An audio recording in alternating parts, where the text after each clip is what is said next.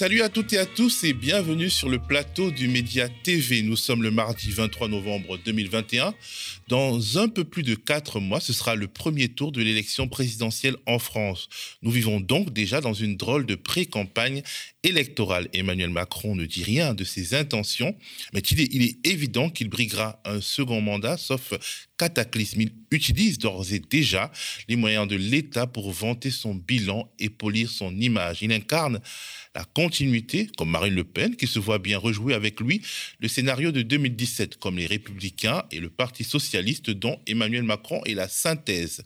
Le changement, ça pourrait être qui? Éric Zemmour, qui en réalité imite le Macron de 2017, qui avait fait, on se souvient, exploser la gauche et la droite pro-business, Zemmour, dans la même veine, veut réunir la droite extrême et l'extrême droite, toujours au profit d'une ligne pro-business. Le changement pourrait venir de la gauche mais elle est pour l'instant morcelée, agitée par des querelles d'ego, des querelles programmatiques aussi, et elle doute au point où certains partis ont déjà renoncé à la présidentielle et préparent en réalité des législatives qui leur permettraient de garder la tête hors de l'eau.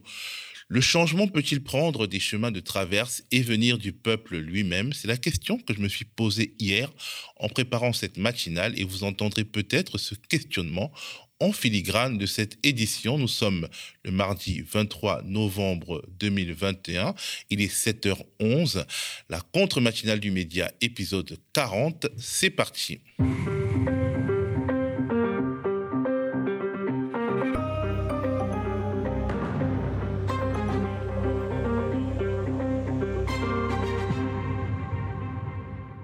Alexandre Langlois veut-il changer la France? En tout cas, il veut enrichir l'offre politique. Qui est Alexandre Langlois? Policier de formation et de profession, lanceur d'alerte persécuté par sa hiérarchie, il a un peu contre toute attente décidé d'être candidat à l'élection présidentielle à venir. À venir. Ensemble, nous évoquerons son itinéraire, mais aussi son programme et forcément l'état d'avancement de sa course aux 500 sacro-saintes signatures. En dernière partie de matinée, nous écouterons le témoignage émouvant de Stéphanie, infirmière spécialisée en anesthésie et réanimation, aujourd'hui suspendue parce que refusant de se faire vacciner. Un témoignage fort, subjectif, qui nous donne des éléments pour comprendre ce qui nous semble avant tout le signe d'une grande colère et d'une grande défiance aussi vis-à-vis d'institutions vues comme un bloc de mépris et de condescendance. Mais on commence par le commencement, c'est-à-dire la titrologie. Loupe l'état de défiance. Le quotidien catholique La Croix met la révolte générale dans ce département d'outre-mer à sa une. Le mouvement de révolte aux Antilles, notamment anti-vax, se nourrit de revendications récurrentes depuis plus de dix ans illustrées par le scandale du chlordécone, résume La Croix. Le Figaro, de son côté, fait sa une sur les projets fous des milliardaires de la tech. Elon Musk, Mark Zuckerberg et Jeff Bezos compteraient sur la technologie pour sauver l'humanité. Rien que ça. Le Figaro passe en revue le projet SpaceX d'Elon Musk, patron de Tesla, qui veut coloniser la planète Mars, le projet Meta de Mark Zuckerberg, qui veut inventer un monde virtuel et parallèle, et Blue Origin de Jeff Bezos, patron d'Amazon, qui veut coloniser le système solaire. Pour l'instant, en tout cas, ces trois milliardaires remplissent bien leur poche dans le monde réel et sur la planète Terre. Le Figaro publie également un édito sur le piège ultramarin dans lequel serait embourbé Emmanuel Macron, un édito qui estime, entre autres considérations assez péremptoires sur Mayotte ou la Nouvelle-Calédonie, qu'au fond, ce qui se joue est le fruit d'une grande manipulation orchestrée par des activistes locaux qui seraient racistes. Anti-blanc, bien sûr. Le Covid et la cinquième vague qui s'annonce ne sont pas absents de la une de nos quotidiens nationaux. Cinquième vague de Covid, la France est-elle prête. C'est le titre de l'humanité face à la remontée des contaminations, écrit le quotidien d'inspiration communiste. Les questions s'accumulent sur la stratégie gouvernementale et l'état de l'hôpital. Les échos, quotidien économique contrôlé par Bernard Arnault, titre Covid, la reprise sous surveillance. Les mesures de restriction sanitaire se multiplient et la reprise de l'activité en Europe pourrait en pâtir cet hiver, s'inquiètent les échos. Toujours à propos du Covid-19, cet article du site Internet du Monde, sorti tard dans la nuit d'hier, qui nous informe que le Premier ministre Jean Castex a été diagnostiqué positif au Covid. Il s'était mis à l'isolement après que sa fille de 11 ans a été reconnue atteinte. Mais revenons au grand titre, celui du monde justement, La colère des bas salaires, oubliée de la reprise sur fond d'inflation et de reprise, indique le monde, les grèves se multiplient dans des secteurs peu habitué aux mobilisations grève vendredi dernier à Leroy Merlin en raison de la faiblesse des augmentations proposées par l'entreprise. Chez Decathlon aussi, où l'on pointe l'indécence des dividendes des actionnaires alors que l'entreprise augmente les salaires de 4%, mais réduit en même temps les primes. Bref, ce ne sont que quelques exemples d'un climat social qui bouillonne. Dernier titre de la presse quotidienne, celui de Libération, Interpol des flics sous influence. L'organisation internationale policière basée à Lyon doit élire son nouveau président et le favori est un général émirati accusé de torture, le favori dans une élection décrite comme opaque par libération, opaque comme tout le fonctionnement de l'organisation qui serait désormais instrumentalisée par des autocrates pour traquer leurs opposants vivant à l'étranger média en ligne indépendant rue 89 Strasbourg publie des informations nouvelles et troublantes sur une affaire qui avait choqué la France en 2017, l'affaire Naomi Moussenga, du nom de la jeune femme décédée à Strasbourg après avoir appelé le SAMU et s'être vue moquée de manière incroyablement inhumaine par les opératrices en service qui l'ont renvoyé son ménagement vers SOS Médecins au lieu de transférer son appel à un médecin régulateur du SAMU. L'hebdomadaire alsacien Hebdi avait publié cinq mois plus tard une conversation proprement glaçante. Elle a 22 ans, elle a des douleurs au ventre. Ouais. Euh, bon, elle a ses règles, mais c'est pas ça apparemment. Elle a de la fièvre et elle va mourir. Ah, ouais, c'est sûr qu'elle va mourir un jour. Bah, certain. ouais. Comme tout le monde. Voilà. Ouais, ça marche. pas Écoute, je te la passe. hein, Ouais. Oui, allô? Allô? Aidez-moi, madame. Oui, qu'est-ce qui se passe? Aidez-moi. Qu'est-ce qui se passe? Aidez-moi. Bon, si vous me dites pas ce qui se passe, je raccroche, hein J'ai, j'ai... Madame, j'ai très mal. Oui, bah vous appelez un médecin, hein D'accord. Voilà, le, vous appelez SOS médecin. Je peux pas. Vous pouvez pas Ah non, Je vous pouvez appeler les pompiers, mais vous pouvez pas. Oui, vous allez mourir, euh, certainement un jour, comme tout le monde. En juillet 2018, Yolande Renzi, procureure de Strasbourg, explique que la jeune femme a été victime d'une intoxication au paracétamol absorbée par automédication sur plusieurs jours. Elle explique aussi que la destruction évolutive des cellules de son foie a entraîné une défaillance de ses organes conduisant rapidement à son décès. En gros, Naomi Moussenga serait morte en raison de son propre comportement. Selon rue 89 Strasbourg, c'est une manière de dédouaner le SAMU en insinuant une tentative de suicide. Les parents de la jeune femme rejettent cette thèse.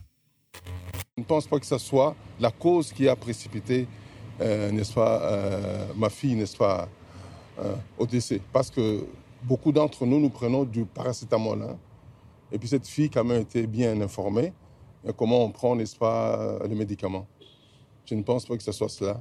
Euh, autant voulu, on va prouver que ce n'était pas euh, la prise de paracétamol que ma fille avait pris euh, qui avait causé, n'est-ce pas, la mort humaine. Voilà. La famille et les proches de la jeune fille décédée entament un long combat judiciaire raconté par rue 89 Strasbourg. Ils sollicitent une contre-expertise qui est rejetée par l'instruction, mais elle est quand même autorisée par la cour d'appel de Colmar et fait suite à une expertise privée réalisée aux frais de la famille. Une contre-expertise d'autant plus nécessaire que le parquet avait repris les, conclusions d'un expert responsable de l'Institut de médecine légale, mais comme l'explique rue 89 Strasbourg, également salarié des hôpitaux universitaires mis en cause, un cas typique de conflit d'intérêts. La contre-expertise taille en pièces l'explication de la procureure Naomi Moussenga ne serait pas décédée d'avoir pris trop de paracétamol, mais d'un accident vasculaire abdominal. Une vraie maladie donc qu'il était question de prendre en charge vite. La famille compte désormais prouver que la jeune femme aurait pu être sauvée si le SAMU s'était comporté normalement. Elle demande aussi des explications sur un autre aspect sombre de ce drame. Non seulement aucune autopsie n'a pu être réalisée entre le 29 décembre 2017, date de la mort de Naomi, et le 3 janvier 2018. Pire, son corps a été exposé pendant le deuil familial en dehors de la chambre froide, ce qui a accéléré la dégradation de son état et compliqué les analyses, nous rapporte rue 89 Strasbourg. Place désormais à la minute citoyenne avec notre socio et correspondant Jean Bourrieux qui est à Rennes et qui euh, nous avait déjà parlé euh, d'un camp de migrants qui était installé dans la ville de Rennes, euh, qui avait, enfin, des migrants qui étaient installés dans des conditions insupportables. Aujourd'hui, Jean nous revient pour nous expliquer où c'en est. Bonjour Jean. Bonjour Théophile. Alors, euh, beaucoup de sociaux et, de, et de, de, personnes, même à Rennes, ont voulu que tu leur racontes ce qui se passe désormais euh, pour ce camp un peu informel de, migrants qui euh, étaient. voilà, les migrants étaient installés dans des conditions épouvantables dans un coin de la ville et il commence à faire froid. Et donc, on, on, a voulu savoir où c'en était désormais. Oui, alors je ne sais pas si vous vous rappelez, mais la, journaliste du média, Marine Manistrianu, avait fait un, court reportage de 4 minutes hein, qui abordait, euh, abordait aussi ce sujet. Bon, alors aujourd'hui, c'est un petit peu fou parce que la ville de Rennes et euh, l'État se, rejettent la responsabilité. Alors pour la ville de Rennes, c'est clair, c'est à l'État de, tout faire, euh, et ce qui est vrai d'ailleurs dans, le fond, mais du coup, ça lui pose pas de problème qu'il y ait 150 personnes euh, euh, dans des tentes euh, avec la tempête, les tempêtes qu'il y a eu. Hein. ça, ça lui posait pas de problème. La, ville de Rennes dit, nous, on peut pas faire plus, on abrite déjà 950 personnes. Voilà, ce qui est vrai d'ailleurs. Hein. Bon, mais ils peuvent faire beaucoup plus. Alors de son côté, l'État, lui, c'est un peu fou parce qu'il considère que ne peut s'occuper que des personnes les plus vulnérables, mais il a une définition du plus vulnérable qui est assez folle, quoi. Euh, une femme enceinte, par exemple, elle n'est jamais assez enceinte pour l'État. Hein. Ou un gamin de 15 mois, eh ben, il est plus vulnérable. Ça y est, il est grand, il est plus vulnérable. Et puis, euh, elle rejette d'autre part forcément toutes les personnes qui ont une obligation euh, de quitter le territoire français. Voilà, donc du coup, bah, toutes ces personnes-là se retrouvent sans solution. Alors heureusement, il y a des associations qui se bougent et qui se bougent à Rennes depuis très longtemps. elles ont créé un, collectif de soutien aux personnes exilées ensemble. Euh, alors par exemple, c'est le, les éclaireurs et, éclaireuses de France, hein, c'est les éclaireurs laïcs, ceux-là, euh, qui ont euh, accepté d'accueillir dans leurs locaux, qui ne sont pas faits pour ça, 70 migrants hein, à Torigny-Fouillard, dans, le village de Torigny-Fouillard. Mais aussitôt, le maire de Torigny-Fouillard a fait appel à la commission de sécurité en disant mais ce pas des locaux qui sont faits pour ça, et la préfecture était partie pour une expulsion. Donc les militants et les bénévoles se sont relayés sur place et à ce jour, il y a toujours 71 personnes dans les locaux des éclairs de France à Torigny-Fouillard. Enfin bon, c'est une solution qui normalement était provisoire depuis octobre. Hein. Euh, deuxième élément, c'est euh, euh, lors d'une grande manifestation le 16 octobre, les, les, migrants accompagnés des associations ont investi une école désaffectée en plein centre-ville de Rennes euh, ce qui prouvait en même temps qu'il y avait des locaux vides et donc qu'ils auraient pu être hébergés. La ville de Rennes a immédiatement fait appel à la police. Trois heures après, euh, ils étaient expulsés. Euh, alors je rappelle quand même que la ville de Rennes, majorité socialiste et vert, est signataire de la charte des territoires accueillants pour les migrants. Hein. Bon, ça fait partie des choses. tout à l'heure, tu parlais de l'état de l'état de défiance. Ça fait partie des choses qui renforcent l'état de défiance. Euh, enfin, c'est intéressant aussi parce qu'il y a des pistes nouvelles. Il y a trois familles qui ont été mises à l'abri à l'université de Rennes 2. C'est des étudiants qui se sont mobilisés, qui ont négocié avec, euh, euh, la fac. et la, présidente a accepté d'ouvrir deux salles où il y a trois familles qui sont hébergées. la préfecture a immédiatement demandé leur expulsion et la présidente n'a pas donné suite. Donc, vous voyez, il y a quand même des points, des points un peu chauds, enfin un peu intéressants. Et par ailleurs, c'est le syndicat FSU qui a ouvert ses locaux pour accueillir trois autres familles. Euh, voilà. Mais c'est toujours pas suffisant. La ville vient de se remuer et d'accueillir trois familles euh, dans son dispositif euh, là de 150. Alors trois familles, hein, je vous rappelle, il y avait 150 personnes au départ.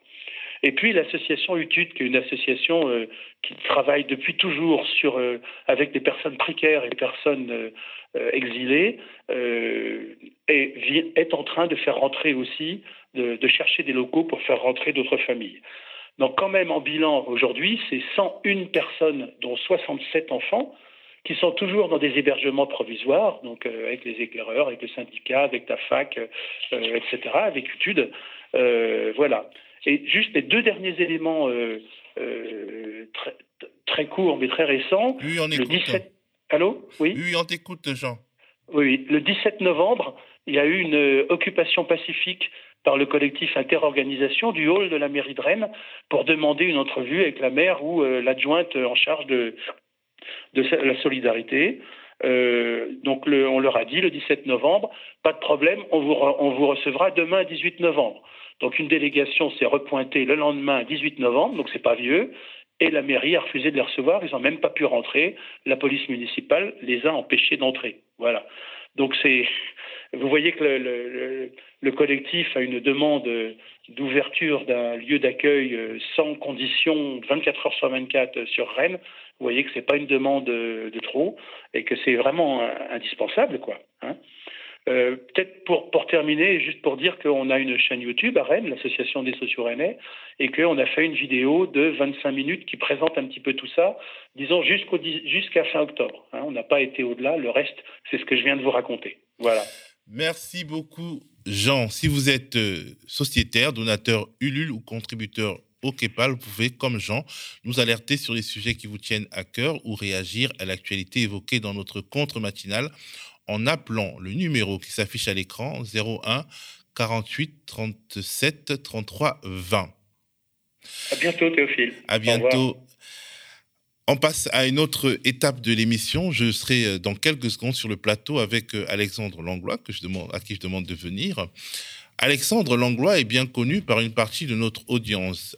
Alexandre Langlois, donc il est gardien de la paix, figure du syndicat policier Vigie, très critique vis-à-vis de l'institution policière. C'est aussi un lanceur d'alerte persécuté, par l'institution policière en question. Mais aujourd'hui, il est candidat à l'élection présidentielle en France. Nous avons voulu l'inviter sur le plateau du média euh, pour euh, lui demander pourquoi ce choix, évoquer son programme, mais avant tout revenir sur son parcours. Salut Alexandre. Bonjour Théophile. Alors, tu es connu par beaucoup de nos auditeurs, mais pas par tous. J'aimerais donc qu'on évoque ton parcours. Tu t'es fait connaître comme policier et lanceur d'alerte. Comment et pourquoi es-tu devenu policier? Comment et pourquoi es-tu devenu lanceur d'alerte? Pour les mêmes raisons. Euh, je suis devenu policier euh, par une envie de servir l'intérêt général. Et euh, par rapport aux rencontres que j'ai pu faire, les connaissances que j'ai eues à la fac, je me suis dirigé vers la police. Avec une petite anecdote, à la fac, je voulais me destiner à faire juge ou avocat quand un de mes professeurs de droit a dit de toute façon, celui qui gagne ses procès, c'est celui qui a le plus gros carnet de chèques ou qui connaît le juge. Et là, j'ai quelqu'un qui m'a dit ben, au moins en tant que policier, on présente les gens à la justice et nous, on a fait notre part du travail en conscience. J'ai dit bah, ça, ça me va. Euh, au sein de la police, c'était pas exactement comme je pensais que ce serait. J'avais euh, un copain qui était rentré un an avant, il m'a dit surtout rentre pas, c'est pas du tout ce qu'on imaginait. Je lui ai dit oh t'exagères. Bon et en fait non pas du tout. C'était et ça a été de pire en pire. On a eu la politique du chiffre. Euh, après on a eu un virage très grave sous Manuel Valls. Euh, qui a transformé les missions de la police plutôt qu'un service d'intérêt général, un service au service du pouvoir, avec quand même des choses très graves en 2014, un nouveau code de déontologie. Et là, c'est où là on a des gouvernants qui jouent sur les mots, mais qui en changent le sens profond. Et c'est là que c'est grave, on n'arrive plus à se comprendre. Et dedans, par exemple, avant, les gardiens de la paix étaient au service euh, des institutions de la République. Euh, Manuel Valls a changé ça en, en service des institutions et des intérêts nationaux. Qu'est-ce que c'est les intérêts nationaux? Comment on les définit? Avant, on était au service des libertés individuelles. On est passé au service euh, des lois. Les lois, euh, on met ce qu'on veut dedans. Même les États les pires ont des lois. donc il y a eu ce changement de paradigme et euh, ce qui a fait que dans les faits, l'utilisation de la police a changé. Euh, dramatiquement. On a eu euh, la première étape, c'est dès qu'il y a eu des contestations sociétales ou sociales, du coup la police a été envoyée pour taper sur les gens, très clairement. Euh, on a eu la manif pour tous, taper dessus. On a eu la loi travail, taper dessus. Les écologistes, taper dessus. Et ça a été amplifié sous le quinquennat d'Emmanuel Macron avec Gilets jaunes, on tape dessus. Et les gens qui luttent contre le pass sanitaire, on tape dessus et on continue et on continue, on continue. Avec quelque chose en plus de plus dramatique encore plus grave sous Emmanuel Macron, ce qui a fait que j'ai voulu quitter la police avec une rupture conventionnelle qui n'est toujours pas finalisée avec quelque chose de euh, quelque chose de choses. Euh, Madame Sibeth Ndiaye qui avait dit pour faire passer les réformes pour lesquelles on a été élu, j'assume de faire usage de la violence. Mais c'est un échec politique quand on dit ça. Mais là, c'était assumé. Enfin, Madame Sibeth Ndiaye n'est jamais venue aux manifestations assumer euh, les propos qu'elle tenait. Et la deuxième chose, c'est dans les faits, C'est-à-dire qu'en plus des paroles, les actes sont en adéquation, et là c'est dommage pour une république comme la France. Ils ont fait une résurgence, par exemple, sur les manifestations parisiennes des voltigeurs. Ils ont appelé ça les braves. Donc ces unités à moto qui sont... Les voltigeurs, historiquement, c'est quoi? Alors, Les voltigeurs, voilà, c'est ce que je disais, c'était une unité qui a été créée en 1969, après mai 68, et qui a été dissoute en 1986. Et c'était des motards avec des gens derrière à deux, un équipage à deux, avec des bâtons et des matraques pour dégager les manifestants. Et ça aboutit en 1986 à la mort de Malik Oussekim. Euh, et résultat des courses, Charles Pasqua, ministre de l'Intérieur, que personne ne pourra qualifier de laxiste, a dit acte, il y a eu un mort, c'était pas l'objectif. Je dissous les voltigeurs et je présente mes excuses à la famille. Méthode sous le quinquennat d'Emmanuel Macron, on reconstitue cette unité. Et euh, quand il y a des gens qui sont morts par la police, par exemple, M. Cédric Chouviac est mort sur un contrôle routier, donc ça peut arriver à monsieur et madame tout le monde, on a un ministre de l'Intérieur qui vient à l'Assemblée nationale dire je m'étouffe quand on parle de violence policière. Donc on a une inversion des valeurs. C'est-à-dire qu'en fait, les policiers ne sont plus du tout au service de la population, mais du pouvoir. Et donc c'est comme ça que je suis devenu lanceur d'alerte, parce que je me dis, il y a des choses qui sont contre mes valeurs, qui sont contre pourquoi je me suis engagé dans la police. Et aujourd'hui, c'est pour ça que je passe une nouvelle étape, parce que c'est plus possible de réformer la police de l'intérieur. Alors, euh, c'est après l'affaire Michel Zecler que tu as manifesté ta volonté euh, d'obtenir une rupture conventionnelle. On rappelle que Michel Zecler, c'est un producteur de musique euh, noire qui a été tabassé de manière complètement folle par la police à Paris. je ne me rappelle plus dans quel arrondissement, mais c'était à Paris. finalement, tu es plutôt révoqué avant que cette révocation soit annulée par le tribunal administratif de Versailles, c'est ça? C'est ça, c'est-à-dire qu'en fait, dans la rupture conventionnelle, on ne peut pas demander une rupture conventionnelle pour faire esquiver une sanction disciplinaire. Monsieur Darmanin a innové, il a fait l'inverse. Pour éviter une rupture conventionnelle, il a essayé de me révoquer. Euh, contre l'avis du Conseil de discipline, le tribunal administratif a dit qu'il n'y avait pas de base légale, donc c'était suspendu. Et euh, malheureusement, aujourd'hui, ma rupture conventionnelle n'est toujours pas actée et on est en train de jouer un jeu où Monsieur Darmanin, malgré qu'il ait déclaré publiquement qu'il virait les mauvais flics comme moi qui ne sont pas dignes de porter l'uniforme, il veut absolument me trouver un poste pour continuer le harcèlement qu'il a à mon encontre. Alors, pourquoi vouloir être candidat à l'élection présidentielle? Est-ce qu'il n'y a pas déjà trop de candidats à l'élection présidentielle?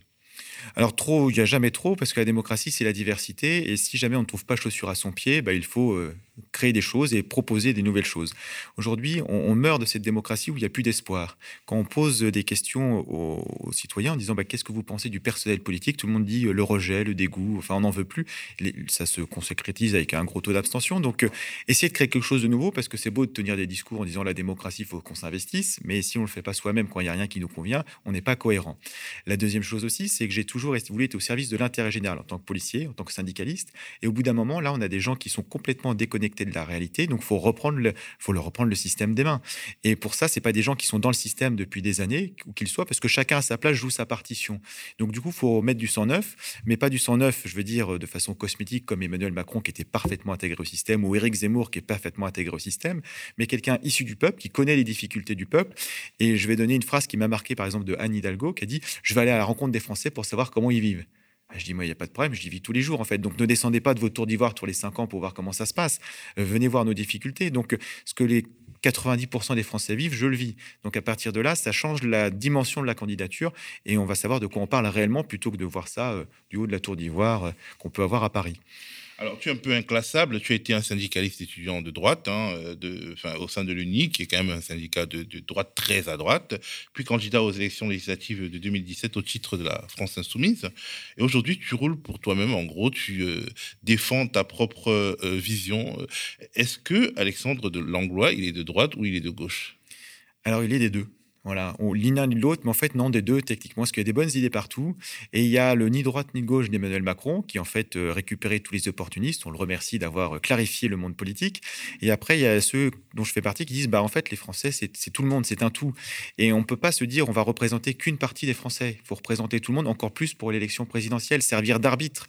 Et euh, c'est de ce côté-là de se dire, bah, Prenons les bonnes idées. Qu'est-ce qui nous rassemble tous? Il y avait quelque chose qui avait rassemblé tout le monde. C'était le début du mouvement des Gilets jaunes, qu'il y avait 80% d'opinions favorables.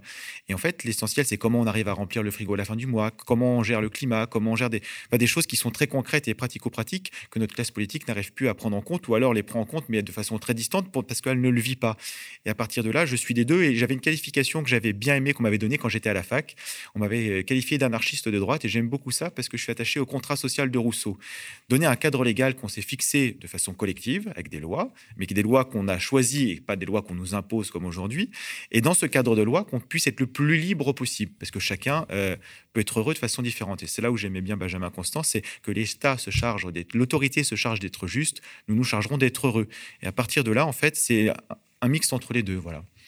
Alors, euh, en tout cas, j'ai lu ton programme euh, sur Internet. Certains aspects de ton programme que l'on peut lire sur le site alexandre-langlois.fr comportent de, nombreux points intéressants. Hein. J'en cite certains au chapitre démocratie.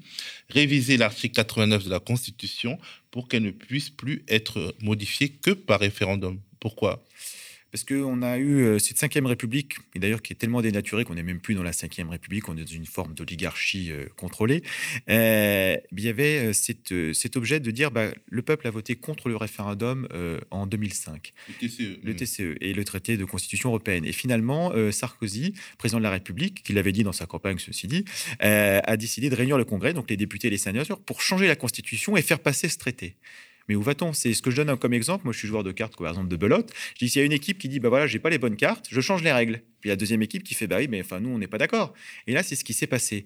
Donc en fait, la référendum, la Constitution qui devrait être, enfin qui est le, sommet de la hiérarchie des normes françaises, bah, ça devrait pas être ceux qui s'en occupent qui peuvent la changer. Ça devrait être le peuple, parce que si une démocratie, euh, la chose la plus importante doit être sous contrôle du peuple. Donc c'est de se dire bah il y a que le peuple qui pourra dire on change la démocratie. Et d'ailleurs, ce qu'on précise aussi, qui pourra faire des propositions pour changer la Constitution s'il le souhaite. Tu veux aussi limiter les états d'urgence sécuritaire et sanitaire à 12 semaines. Ça, c'est dans l'actu avec euh, la loi de vigilance sanitaire qui sera en vigueur jusqu'en juillet 2022 avec le pass sanitaire. Ben ça, c'est même ce que j'ai toujours été un combat pour les libertés individuelles en tant que policier, ce qui a fait que je m'étais battu à l'époque contre la loi renseignement, que je me suis battu contre l'état d'urgence permanent. Parce qu'on comprend qu'il peut y avoir des choses ponctuelles qui sont nécessaires, mais après, on a la mauvaise habitude en France de les légaliser de façon sur le long terme. C'est ce qu'on a vu avec l'état d'urgence euh, antiterroriste mis en place sous Hollande et qu'Emmanuel Macron a dit on va en sortir. Ah oui, mais il l'a mis dans la loi normale. Donc on n'en est pas sorti, on l'a juste pérennisé. Et sur cet état d'urgence sanitaire, c'est la même chose. C'est qu'on nous dit, on pond quelque chose qui n'existe même pas dans la Constitution, qu'on crée de toutes pièces, et on nous dit, on va les restreindre toutes vos libertés, on va limiter la démocratie à cet état-là. Et bien du coup, à ce moment-là, réunissons le Congrès, avec vote à majorité qualifiée, et on dit est-ce qu'on prolonge ou pas? Et là, c'est plus juste un conseil de défense ou quelques personnes d'une majorité euh, qui a été tranchée avec le quinquennat aujourd'hui, comment il est fait, qui peut décider toute seule contre l'avis de tout le monde. Tu veux aussi indexer les indemnités des élus au SMIC? Ça veut dire quoi? Tu veux baisser les salaires des députés euh, et des sénateurs? Euh, C'est quoi indexer Alors indexer, c'est-à-dire qu'aujourd'hui, euh, il faut un niveau raisonnable de salaire pour éviter la corruption. Donc, il faut trouver un juste milieu. Donc, c'est pas baisser le salaire, mais c'est de se dire que maintenant, aujourd'hui, l'état des choses, les députés et les sénateurs peuvent s'auto-augmenter leur salaire tout seuls. Ben, dire maintenant, à partir de maintenant, on cadre c'est plus possible. Si vous voulez augmenter vos indemnités, il va falloir augmenter le SMIC. C'est-à-dire que vous ne pouvez pas vivre en déconnexion complète. On pose, on arrête les règles. Aujourd'hui, les salaires sont comme ça, mais maintenant, si vous voulez demain changer, il va y avoir un cadrage instaurer aussi le vote par jugement majoritaire. C'est quoi le vote par jugement majoritaire? Alors le vote par jugement majoritaire, ceux qui sont intéressés, une petite BD explicative pour ceux qui sont plus imagés, mais c'est en fait c'est de se dire aujourd'hui on vote pour ou contre, on vote pour tel ou tel candidat, et on a rien à faire des calculs politiques. On dit je vais voter lui, c'est pas la personne ou elle, c'est pas la personne qui m'intéresse le plus, mais par calcul parce que sinon euh, il n'a pas sa chance, donc on va faire. Là le vote par majoritaire, c'est que chaque candidat ça sur le bulletin de vote ou chaque programme ou chaque proposition, et on vote en disant de mention euh, excellent à mention en passant très bien, assez bien, et on descend. Et euh, on prendra euh, tous les bulletins de vote agrégés, et celui qui aura le vote médian le mieux emporte l'élection. Ce qui veut dire qu'il n'y a plus de ce côté, euh, je fais un calcul, c'est que là, chacun pourra exprimer librement, en disant j'aime bien ce candidat à tel point, j'aime bien celui-là, j'aime pas celui-là. Et l'échelle de valeur avec un petit peu comme à l'hôpital, ce qu'ils ont mis en place quand j'y étais allé en tous les cas, avec des échelles de valeur, avec des smileys, on a tous la même chose. Parce que si on met des notes, 10, euh, ça peut être très bien ou pas bien, en fonction de ce qu'on voit sur 20. Et là, on dit, bah voilà. Et donc, avec ça, en fait, on a une réelle représentativité de ce que pensent les Français. Et ça évite aussi euh, le vote blanc, parce qu'il y a beaucoup de questions sur le vote blanc, est-ce qu'il faut le, prendre en compte ou pas Et bien là, si jamais euh, le, résultat de l'élection, c'est au mieux indifférent, bah, du coup, on refait quelque chose, parce que les choses n'allaient pas. Donc, en fait, tout est permet de sortir de l'impasse du vote blanc avec un rôle concret. Et ça permet à chacun de s'exprimer sur tous les candidats. Ils vont pouvoir avoir des surprises. Il y aura plus ces calculs politiques et on remettra de la démocratie. Alors, il y a quelque chose qui euh, nous intéresse, nous, aux médias, de manière spécifique. Un chèque média par famille pour que chacune puisse subventionner le média de son choix. Pourquoi tu penses à ça? Tu estimes que bah, la redevance audiovisuelle est mal utilisée Alors, il y a deux choses. Il y a la redevance audiovisuelle, il y a deux paragraphes, deux paragraphes différents. La redevance audiovisuelle, ce qu'on propose, c'est le service public. Et à ce moment-là, c'est de se dire bah, que chacun peut avoir un contrôle, faire des propositions sur les programmes qu'il veut avoir dans le service public et que ce ne soit pas des programmes imposés. Après, il y a les médias qui ne dépendent pas du service public. Et aujourd'hui, il y a de la presse quand même qui est subventionné à coût de millions d'euros. Et, on ne sait pas comment c'est fait. Il y a tel journal va avoir tant, tel journal va avoir tant, tel média va avoir tant. Bah, c'est de se dire maintenant, inversons la donne, on a des choses qui sont possibles, et on dit, bah voilà, plutôt que cet argent, cette manne d'argent soit distribuée à la discrétion de l'État, euh, au Figaro, à des groupes des fois qui sont déjà soutenus par des milliardaires, remettons l'indépendance de l'information en disant aux gens quelle information vous voulez? Vous n'avez pas forcément les moyens euh, d'acheter un quotidien, de subventionner un média. Par contre, bah, vos impôts peuvent permettre de le faire parce que le droit à l'information permet justement de faire vivre la démocratie. Bah là, l'idée, c'était de se dire, euh, par exemple, je ne sais pas combien de millions, j'ai plus en tête les chiffres, de subventions, par exemple, à la presse, de façon générale. Bah, cette enveloppe, on dira aux gens, bah, vous allez avoir un petit questionnaire, vous dites, nous, je veux mettre telle, somme d'argent, donc on divise, telle somme d'argent sur tel média. Donc il faudra qu'on mette un système en place. Donc ce ne sera pas un crédit d'impôt pour le coup, ce sera, je dire, l'argent d'État sera redirigé directement euh, à tel endroit ou tel endroit. Et la deuxième chose aussi qui est soumise à ça, c'est que les, les médias, les groupes de presse qui accepteront ces subventions euh, devront renoncer à la publicité pour éviter d'avoir deux, pendant. Par contre, tout le reste du modèle, on peut choisir des abonnements, on peut choisir des compléments, enfin voilà. Mais c'est de choisir entre, pour avoir une réelle indépendance, bah, on ne peut pas être soumis non plus à la publicité. Ah ben, ce serait des, débats à, évoquer avec Julia Cagé, donc, qui est universitaire, qui a beaucoup euh, travaillé sur la question du, financement des médias. En tout cas, cette question du financement des médias euh, est très euh, directement reliée comment dire, à, la résurrection de la démocratie, quelque part, parce que finalement, la démocratie meurt aussi de médias contrôlés par les forces de l'argent et qui alimentent forcément la défiance. Tu parles beaucoup d'économie, enfin un peu d'économie quand même, de, de fiscalité revenir, euh, par exemple, à 12 tranches d'impôts pour que ce soit plus juste, tu, dis c'est-à-dire qu'aujourd'hui, on les gens se disent je vais gagner, je vais avoir une augmentation de salaire, mais je vais sauter de tranche, donc je vais perdre certains avantages. Et on se dit pas, bah, on, ne refuse pas une augmentation de salaire normalement pour une raison d'impôt. Donc ça, ça permet de glisser et de se dire bah voilà. Et au moment où les gens étaient le plus juste, c'est quand il y avait plusieurs tranches. Donc on avait pris 12 pour remonter de 5% à 5%, et qu'après on n'a pas encore fixé. Il faut qu'on finalise les, tranches de chaque montant euh, de, revenus, mais pour que les gens ne se disent pas bah je vais sauter de tranche, donc je vais perdre de l'argent. Enfin, c'est pas normal. C'est investir sur le côté euh, on travaille, le travail doit être récompensé. Aujourd'hui, c'est ce qui dans notre société fait très mal, c'est que le travail n'est plus récompensé de façon générale, aussi bien euh, sur les impôts, mais même de façon générale, c'est ce qu'on a pu voir avec le mouvement des Gilets jaunes. Des gens qui travaillent n'arrivent plus à boucler la fin du mois, ce qui n'est pas normal. Alors, ça m'a fait penser à Mélenchon, qui veut passer à 14 tranches d'impôts, et, aussi à, Jean-Baptiste Kempf, qui est un, un start-upper français assez intéressant, qui était passé sur Média et qui dit, au fond, il faut faire une intégrale, au lieu de faire des tranches, il faut faire une sorte de calcul mathématique qui permet euh, de faire, euh, euh, de, faire monter les impôts en fonction des, des, revenus de manière comme une intégrale, c'est-à-dire c'est-à-dire une infinité de tranches en réalité qui est sur une sorte de courbe. Et ce serait peut-être bien que vous en discutiez. Ah bah, nous, on prend toutes les bonnes idées. Le programme à l'heure actuelle est euh, toujours amendable, toujours euh, possibilité. Donc, s'il y a des gens qui veulent venir nous aider à le construire, ils sont les bienvenus. Et euh, donc, s'il y a d'autres idées pour que le système soit encore plus juste, on est preneur. Mais il y a aussi des gens qui pourraient peut-être vous proposer d'intégrer certaines de vos idées à leur programme et de rejoindre leur leur campagne. Hein. Alors après, on ne rejoindra aucune campagne parce que sinon, ce serait déjà fait. Et après, euh, l'idée, il y a des gens qui s'investissent pour une campagne, ce serait trahir leur situation. Chacun après fait ce qu'il veut. Et la deuxième chose, par contre, si d'autres candidats veulent reprendre des idées qu'on a, nous on a trouvé des bonnes idées chez d'autres candidats, on les a intégrées à notre programme. Si d'autres candidats veulent le faire, je veux dire, les bonnes idées ne sont pas le monopole de quelqu'un. C'est un programme open source, quoi. Bah, c'est comme ça qu'on avance en fait. Parce qu'en en fait, aujourd'hui, le, débat euh, politique, c'est mon idée, je la défends, et puis après, on va choisir des positions clivantes. Alors de se dire, bah, sur tel sujet, on est d'accord, et puis bah, c'est très bien. Au contraire, avançons. Et c'est sur ce côté de construction de programme, se dire bah, comment on rassemble les gens sur où on est d'accord, plutôt que de choisir des positions clivantes sur tel ou tel sujet, en plus, qui sont euh, pas forcément ce qui va nous faire vivre et qui intéressent notre quotidien. Et là, c'est de se dire, bah, prenons ça, prenons ça, et avançons tous ensemble. Parce qu'à l'inverse de ce que proposait Mme Sibeth Ndiaye, taper sur les gens pour euh, passer des réformes, L'idée qu'on avait, nous, c'était un député de la Troisième République, euh, Louis Blanc, qui avait dit le bulletin de vote a remplacé la violence dans les rues, parce qu'on trouve quelque chose qui n'est pas forcément idéal pour tout le monde, mais acceptable par tous. On veut vivre dans la même communauté, c'est qu'on tolère les règles, on les accepte et on sort de cet état de défiance de la classe politique actuelle. Alors, une mesure qui, paraît euh, assez à gauche et qui euh, semble être quand même pas très intéressante pour les rentiers. Tu parles d'un quotient familial qui prend en compte l'impôt sur le revenu, le revenu, sur le capital et sur le patrimoine et le coût du logement en fonction des zones d'habitat. En gros, si aujourd'hui le quotient familial c'est quasiment que sur le revenu, et aujourd'hui tu, et tu veux l'élargir au, au, capital, au patrimoine et créer une sorte de modération. Par exemple, aujourd'hui, euh, on considère que la personne qui vit à Paris euh, est à peu près euh, et qui gagne 2000 euros est à peu près dans le même panier que la personne qui vit, je sais pas, à Montauban et qui gagne 2000 euros. Toi, tu, tu veux créer une sorte de petite différence en fonction des zones d'habitat, donc du coût de, du logement, etc.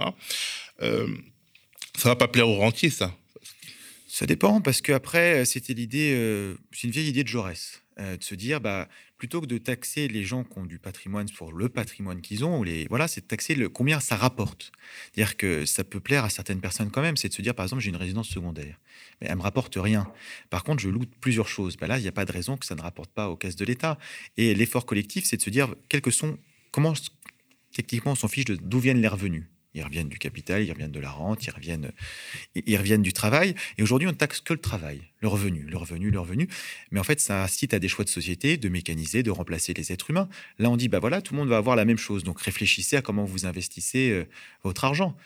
Donc, c'est juste une autre philosophie d'investissement, plus humaine, plus centrée sur l'humain. Et la deuxième chose aussi, c'est qu'une pondération, oui, parce qu'aujourd'hui, il y a quand même un coût de la vie qui n'est pas le même en fonction de où on habite. Et que 1700 euros à Paris, euh, c'est très, très compliqué de vivre à Paris.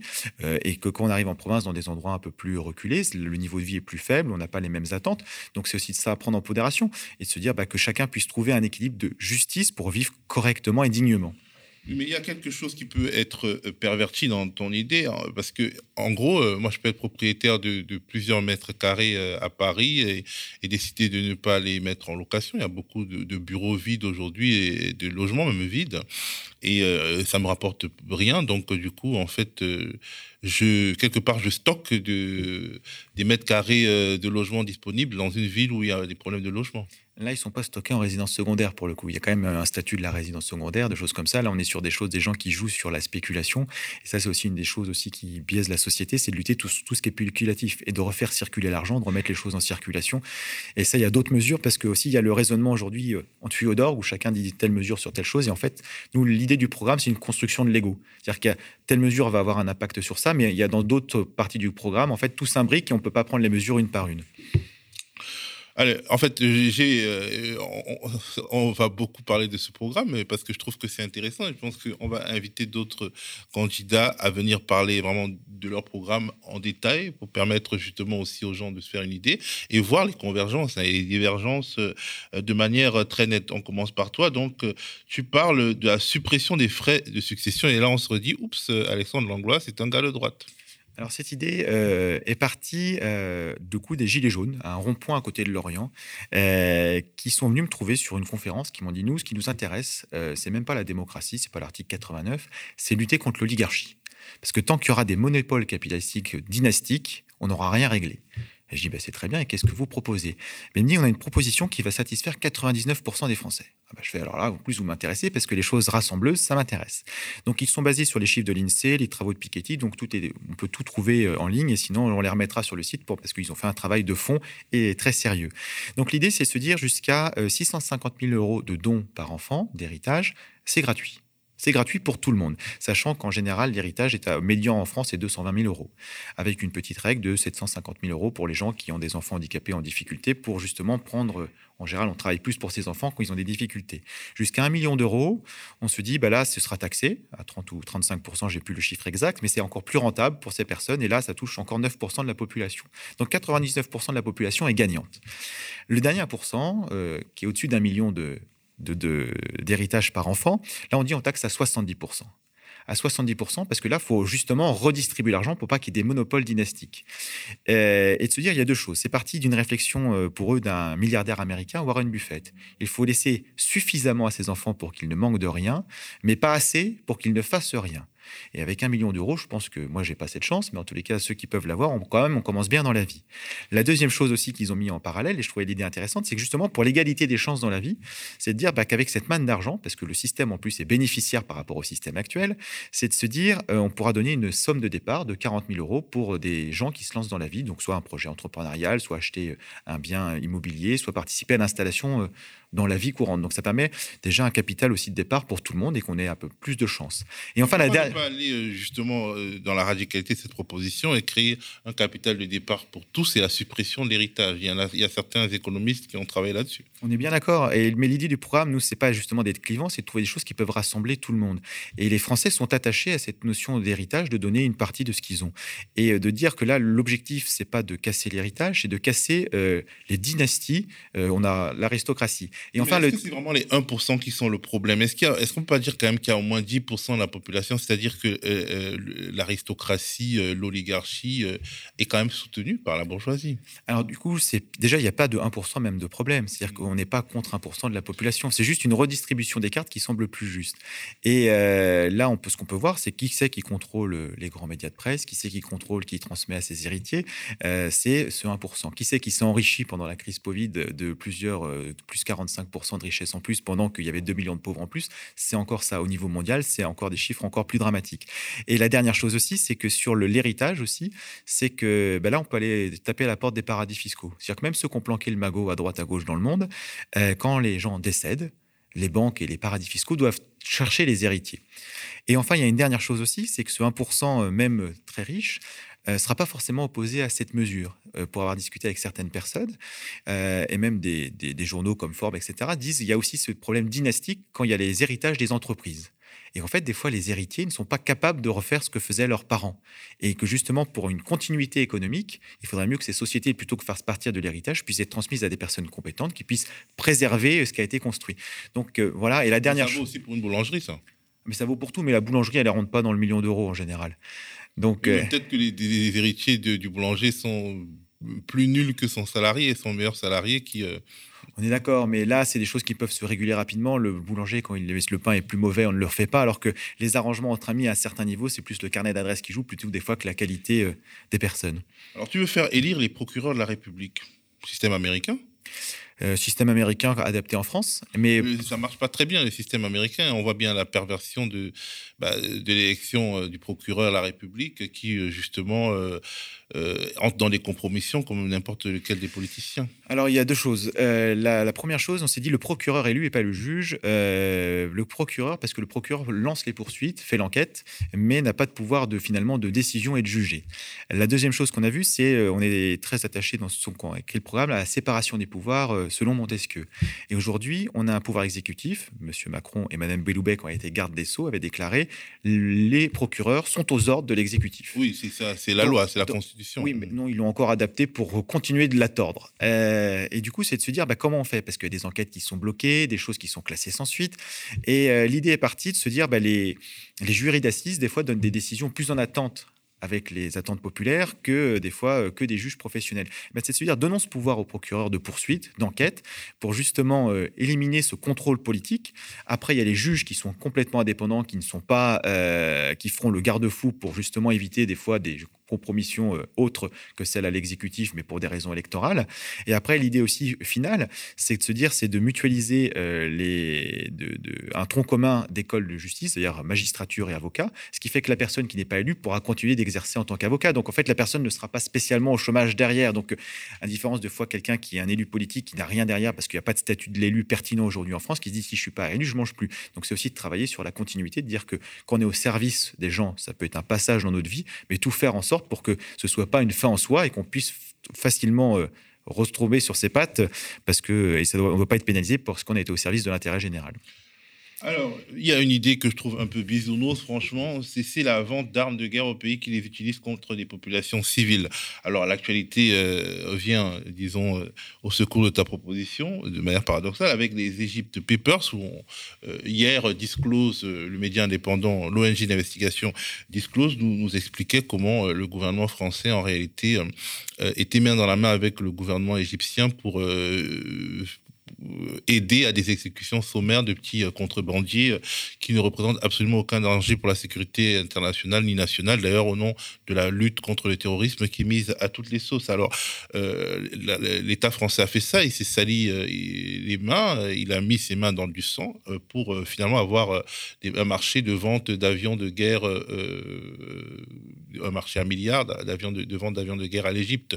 si tu arrêtes de vendre des armes à des pays qui les utilisent contre les populations civiles, sachant que la France vend quand même la majorité de ses armes euh, à des pays comme l'Arabie Saoudite, l'Égypte, euh, le, Qatar. Euh, nos armes sont au Yémen. Tu veux, tu veux les vendre à qui? Est-ce que ça revient pas à fermer tout simplement l'industrie de l'armement française?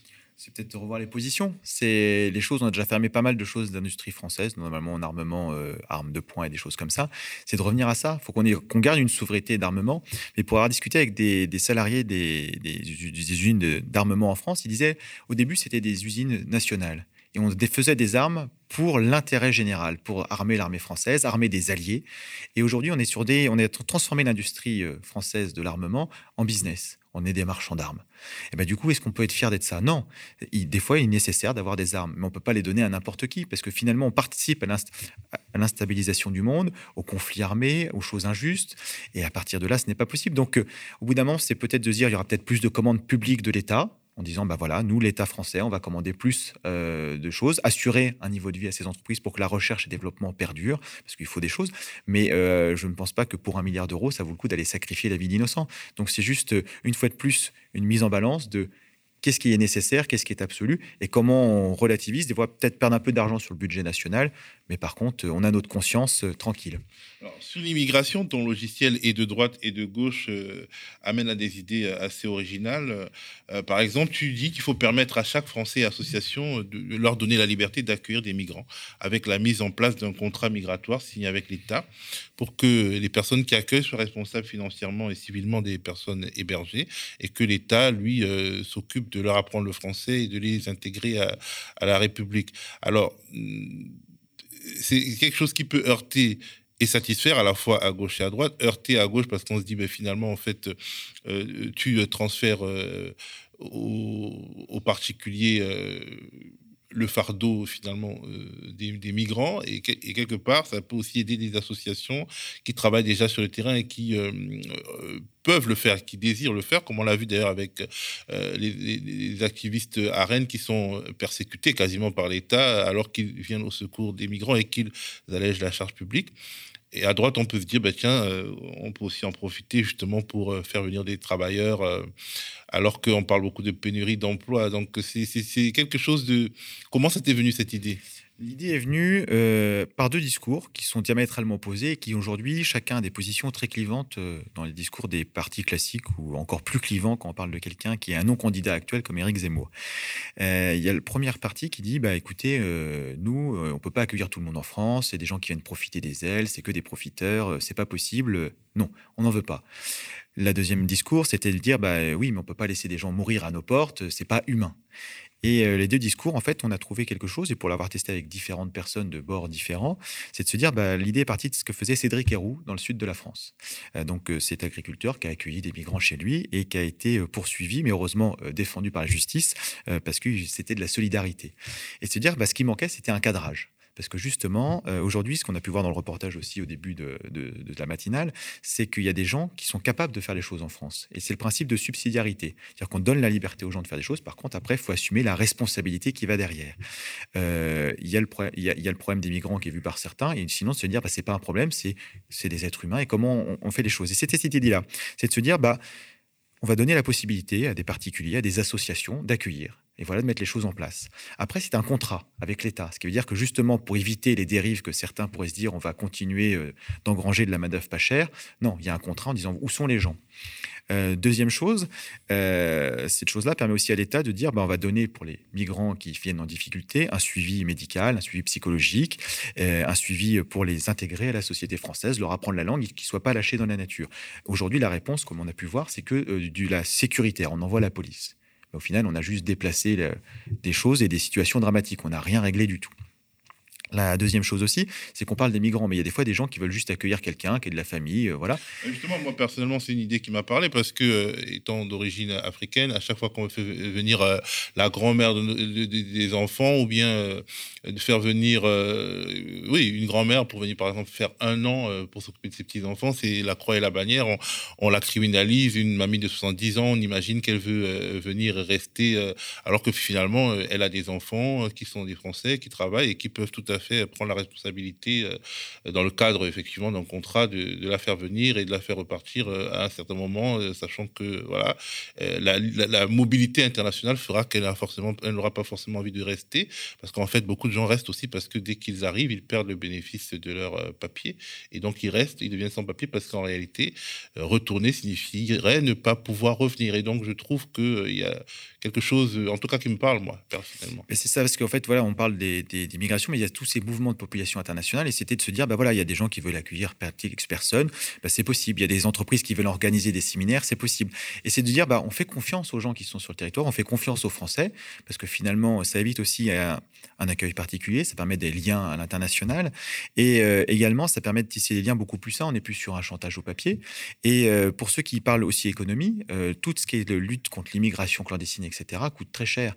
Maintenant, si on sait que c'est cadré, que les choses sont faites, les filières aussi devraient être démantelées parce qu'il y aura plus ce côté à se cacher. Par exemple, pour dire ah, faut que j'ai des papiers, il faut que je sois dissimulé, je sois clandestin. Donc, on limite la traite humaine en disant bah il y a pas de problème, vous avez juste à vous présenter, on trouve les choses. Et dernière chose sur cette immigration, ça permet aussi de recentrer sur la demande d'asile. Parce que beaucoup de gens demandent la demande d'asile parce qu'il n'y a pas d'autre biais aujourd'hui, mais elle est complètement dévoyée. C'est parce qu'on veut voir telle personne, telle personne. Donc c'est de se recentrer sur le rayonnement de la France sur la demande d'asile. Vous avez défendu les valeurs que la France défend.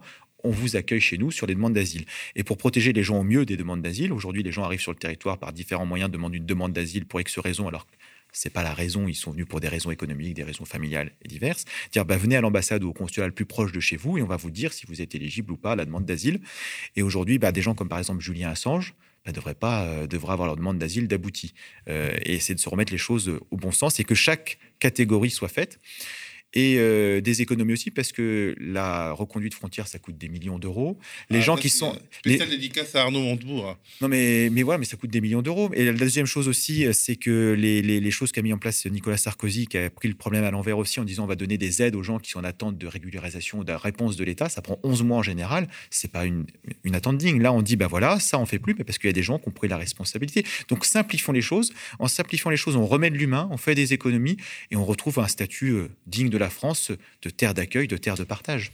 Mais euh, quelque part, donc justement, euh, c'est là où euh, ton, logiciel est de droite et de gauche il fort, parce que quand on voit la, radicalisation en fait du spectre politique français, notamment la droite et même la République en marche sur l'immigration, quand tu proposes donc de ce genre de contractualisation d'immigration, quand tu proposes des contrats, finalement d'élargir la possibilité de faire du, travail saisonnier à des gens qui sont hors d'Europe, notamment on imagine le Maghreb, etc.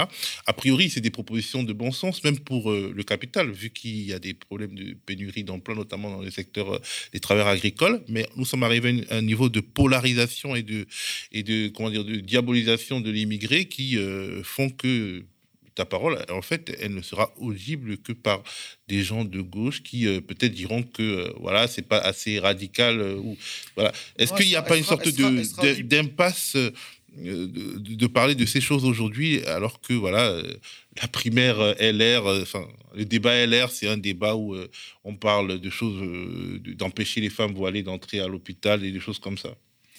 Et alors ça, c'est encore un autre sujet. Là, on parle de mouvements internationaux, d'immigration, et, et justement, il faut sortir de ce débat clivant. Moi, j'aime bien aussi Camus qui avait dit aujourd'hui, donc c'était dans les années 60 dans L'homme révolté, les monologues et la propagande ont remplacé le débat et le dialogue. Et c'est ça qu'il faut recréer. Et aujourd'hui, on peut laisser le monopole à ces gens-là de dystériser le débat public plutôt que de chercher des solutions qui sont acceptables par tous, qui ne seront pas idéales pour tout le monde, mais de se dire est-ce que ça, c'est acceptable? Je veux dire, là, il n'y a plus, pour ceux qui disent, bah voilà, euh, ils viennent prendre notre argent, ils n'ont pas cotisé, bah, justement, on responsabilise les gens avec des déductions d'impôts pour ceux qui donneront aux associations et des choses comme ça pour que le système reste équilibré. Et à l'inverse, on peut accueillir tout le monde. Et euh, c'est ce qu'a mis en place Cédric Héroux, et je trouve que c'est ce qui est beau, mais sans sans avoir le cadre légal, c'est ce qui manque pour justement éviter les dérives euh, qui sont derrière. Et après aussi, chose très importante, c'est de faire en sorte que les gens qui viennent en France, donc ça ce sera un débat avec euh, l'Union européenne qui ne sera pas gagné, mais en tout cas, faut tendre là-dessus, c'est qu'il n'y ait plus de travailleurs détachés, c'est que les gens qui viennent travailler en France travaillent avec les conditions de travail françaises. Parce que sinon, on déplacera la main-d'œuvre du monde entier, plutôt que de délocaliser les usines, on va délocaliser la main-d'œuvre, ce qui est aujourd'hui euh, le cas. Donc c'est de lutter contre ces dérives. Et après, le discours, c'est pour les gens qui veulent vivre ensemble. Après, ceux qui veulent les discours hystériques de dire les immigrés, c'est très dangereux, bah, ils iront chez Zemmour et puis bah, qu'ils y restent. Ceux qui disent faut qu'on accueille tout le monde sans contrôle, sans rien, bah, qu'ils y restent parce qu'il y a aussi des gens qui ne sont pas euh, euh, qui ne sont pas compatibles avec les valeurs de la République. Je vais donner un exemple d'une association que j'ai rencontrée. Ils accueillent des migrants. Ils sont une dizaine. Ils accueillent en général quatre migrants. Donc ça donne un accueil déjà beaucoup plus humain que la bureaucratie française, hein, parce que c'est des gens qui sont intéressés, qui veulent faire partager la culture française euh, au quotidien. Et il y a un monsieur qui a dit bah moi, la dame était là, donc de l'association, et il dit bah, c'est votre tour de servir le café. Il dit moi je sers pas le café aux femmes. Bah, lui, il y a deux solutions maintenant. Soit vous voulez vivre en règle avec nos valeurs, et à ce moment-là, bah, vous servez le café, parce qu'en France, il y a l'égalité homme-femme, la parité. Euh, soit vous n'êtes pas d'accord, et le monde est assez grand pour que vous puissiez retourner chez vous. Le monsieur a choisi de servir le café. Bon, bref, en tout cas, euh, c'est intéressant euh, de discuter programme et euh, je pense qu'on le fera avec tous les candidats qui le voudront. Où en es-tu pour tes 500 signatures? Juste avant, je peux rebondir sur le. Par exemple, tu parles, as ouvert une porte sur la laïcité avec le voile à l'hôpital. Et juste parce qu'en fait, le débat aujourd'hui, pareil, est hystérisé sur l'islam, sur ça. Mais juste pour faire une petite parenthèse, c'est que pareil aussi, on est en train de mettre de la religion dans un endroit où il n'y a pas. On est en train de pervertir la laïcité par rapport à ce qu'est la laïcité qui a été réfléchie en France en 1905. C'est de se dire, par exemple, euh, euh, pour Éric Zemmour ou d'autres LR qui disent voilà, le problème, c'est l'islam. C'est pas la question. La question, c'est de se dire il y a des gens qui commettent des actes criminels ou délictuels. Donc là, c'est pas un problème de religion, c'est un problème de code pénal. Et après, il y a un problème que tous ces personnes qui stérisent le débat oublient souvent, c'est qu'il y a aussi un entrisme d'États étrangers. L'Arabie saoudite, le Qatar, l'Algérie, qui financent les communautés musulmanes à coût de millions. Et c'est là qu'il faut être vigilant. Mais en fait, il ne faut pas trop veut biaiser le débat. Et donc, par exemple, le débat de savoir s'il faut rentrer avec le voile à l'hôpital, la laïcité, loi française dit le personnel public c'est la laïcité, pas de signe ostentatoire. Les usagers font bien ce qu'ils veulent. Voilà. Maintenant, je peux répondre à la suite parce que tu avais ouvert une porte qui me semblait importante de différencier que c'est deux sujets qui sont complètement différents et qu'il ne faut pas mélanger les choses. Oui, je voulais savoir où, tu en étais pour tes 500 signatures. Parce que si tu n'as pas 500 signatures euh, d'élus, bah, en fait, tu ne seras pas candidat. On est bien d'accord. Euh, alors pour le moment, ça commence. On a plusieurs dizaines de signatures. Après, c'est l'effet boule de neige. C'est que quand il y en a un qui dit bah, ça m'intéresse, donc je vais me présenter aux, autres. Et euh, on a contacté, on a une équipe informatique qui est très très forte, donc qui a déjà contacté quasiment 40 000 élus qui peuvent donner leur signature. Après, c'est aussi des gens qui vont aller voir leurs élus en leur disant est-ce que vous pouvez parrainer? Et enfin, ce qui est rigolo, et c'est à chaque fois qu'il y a un passage média, en général, en fonction de qui lit le média, on a des appels de maires. Je donnais le dernier exemple en date. Il y a un journal euh, très à l'ouest, je veux dire ouest France. Et donc là, on a eu des appels de maires qui étaient euh, dans l'ouest de la France. Donc à chaque fois, il y a aussi cet effet euh, médiatique derrière. Alors, dernière question, je, me suis, sûr que certains la, posent dans le chat, même si je ne vois pas le chat. Tu as été candidat au législatif pour le compte de la France Insoumise. Et pourquoi tu, tu, as, disons, tu as pris des distances vis-à-vis de, de, cette, de cette organisation politique? Pourquoi tu ne fais pas la campagne, tout simplement, de, de du mouvement, parce que c'est pas un parti, du mouvement politique euh, qui t'a investi en 2017 Est-ce que le contexte est différent? Euh, Le programme reste toujours intéressant, euh, en grande partie. Il y a des choses qu'on a repris aussi dans nos idées. après, on n'est pas d'accord sur tout, donc c'est pour ça qu'on a fait une candidature différente. Et après, il y a eu aussi ce côté gestion, j'allais dire, en 2017, moi, j'ai été donc candidat aux législatives. Il y avait deux raisons. c'est qu'un, j'ai rencontré des personnes localement qui m'ont fait venir. Deuxièmement, il y avait un cas particulier sur la circonscription que j'étais, c'était Henri Guénaud, ce monsieur qui avait dit l'attentat de Nice aurait pu être évité avec des lance-roquettes. Donc j'avais très grand, une, grande envie de débattre avec ce monsieur, mais même les républicains ont dit non, mais en fait, on peut pas mettre ce monsieur, il est trop dangereux, envoyez-le ailleurs. Et la troisième chose, c'est qu'après, il y avait aussi ce côté à ce moment-là qui était beaucoup plus rassembleur de la France insoumise, qui avait fait l'élargissement très large et des gens qui, étaient, euh, qui venaient des souverainistes avec Chevènement, etc., qui pouvaient s'y retrouver. Et aujourd'hui, le contexte est plus compliqué, il y a des positions beaucoup plus clivantes euh, qui sont prises par Jean-Luc Mélenchon, dans lesquelles je me retrouve pas. Donc après, quand l'offre politique, euh, j'avais deux possibilités, c'est toi de me rapprocher de quelque chose qui peut me correspondre à peu près, mais bon, après, on est mal chaussé, soit se dire, bah, on fait quelque chose de nouveau et on essaye de lancer une impulsion avec euh, d'autres personnes qui ont dit, bah, effectivement, ça ne nous correspond plus, euh, la France insoumise aujourd'hui. Et en 2022, tu te vois candidat aux législatives euh, si tu n'es pas élu à la présidentielle? Je ne me vois pas, non, parce qu'en fait, on est venu chercher pour faire ce projet euh, en me disant, euh, au début, c'était pas mon idée de me présenter à la présidentielle. Et ces personnes qui m'ont dit, bah écoutez, il faudrait qu'on construise un programme tous ensemble. Et si c'est toi qui portes ce programme, euh, on sait que tu seras pas un vendeur de dentifrice, parce que par rapport à ton parcours et ce que tu as subi, on sait que tu iras appliquer ce que tu as dit, que tu es un homme de parole. Et du coup, si jamais bah, je suis pas élu ou que ça ne devait pas aller jusqu'au bout, non, je ferai rien d'autre, parce qu'en fait, c'est quelque chose de très prenant, qui est usant pour la famille, qui est usant sur le temps personnel. Donc, je passe à autre chose. Merci Alexandre Langlois d'être venu nous voir aux médias et bonne chance pour la suite. Merci beaucoup. On en arrive à la dernière partie de cette matinale. C'est un témoignage, celui de Stéphanie, infirmière spécialisée en anesthésie et réanimation, suspendue parce qu'elle refuse de se soumettre à l'obligation vaccinale. Pourquoi certaines travailleuses et certains travailleurs, soignantes et soignants, qu'on imagine a priori plutôt réceptifs au progrès scientifique et médical, ont-ils été si rétifs à la vaccination contre le Covid-19 que certains d'entre eux ont préféré renoncer à exercer leur profession plutôt que de se soumettre à l'obligation vaccinale? Fin octobre dernier, la Direction générale de la santé indiquait aux Parisiens que 129 000 professionnels de santé n'étaient toujours pas vaccinés. Le ministère de la Santé annonçait le chiffre de 15 000 soignants suspendus. La grève générale en Guadeloupe qui s'étend désormais en Martinique, est partie de l'univers médical local et de sa contestation de l'obligation vaccinale. Pouvons-nous continuer à juger sans comprendre l'itinéraire de ces hommes et femmes hier en blouse blanche, aujourd'hui suspendus, et sans le moindre revenu, c'est parce que j'ai pour ma part répondu par la négative à cette question, que j'ai voulu entendre le témoignage de Stéphanie, infirmière anesthésiste depuis 25 ans, aujourd'hui à la recherche de notre travail, un témoignage qui revient longuement et avec main détail sur la violence de la guerre contre le coronavirus dans laquelle les soignants ont été enrôlés sans la moindre préparation, mais aussi sur le sentiment d'être méprisés, déconsidérés, qui est celui de beaucoup de soignants. Un sentiment qui a débauché pour nombre d'entre eux sur une défiance totale radical. Ce témoignage n'est qu'un témoignage, il n'est pas un manifeste auquel nous nous associons, il n'est pas un propos à vocation scientifique que nous endossons, c'est un témoignage subjectif, donc contestable, mais fort instructif, émouvant. Écoutez-le. Quant à moi, je vous dis à jeudi, jeudi où je présenterai à nouveau la contre matinale. Demain, ce sera au tour de ma consoeur Nadia Lazouni. Restez connectés aux médias parce que nous avons de nombreux programmes pour vous et surtout, si vous le pouvez, abonnez-vous. Devenez sociétaire de notre coopérative d'intérêt collectif ou faites-nous euh, sur un don sur la plateforme OKPAL, un don ponctuel ou récurrent. C'est la condition de notre survie et de notre indépendance. À plus. Je m'appelle Stéphanie, euh, je suis infirmière euh, diplômée depuis 1994, euh, infirmière anesthésiste depuis 2006. 26 ans de profession dans, la santé en tant qu'infirmière et puis bah, une vingtaine d'années donc dans, le service public. En tant qu'infirmière anesthésiste, je travaille dans un bloc opératoire. Donc je ne travaille que au bloc opératoire dans un grand CHU parisien. Et donc j'ai fait 15 ans dans ce même hôpital en tant qu'infirmière anesthésiste. L'évolution euh, au sein du bloc euh, durant ces 15 années, bah, ça a été euh, une augmentation très forte de la charge de travail de l'acte opératoire. Il faut opérer, opérer, opérer.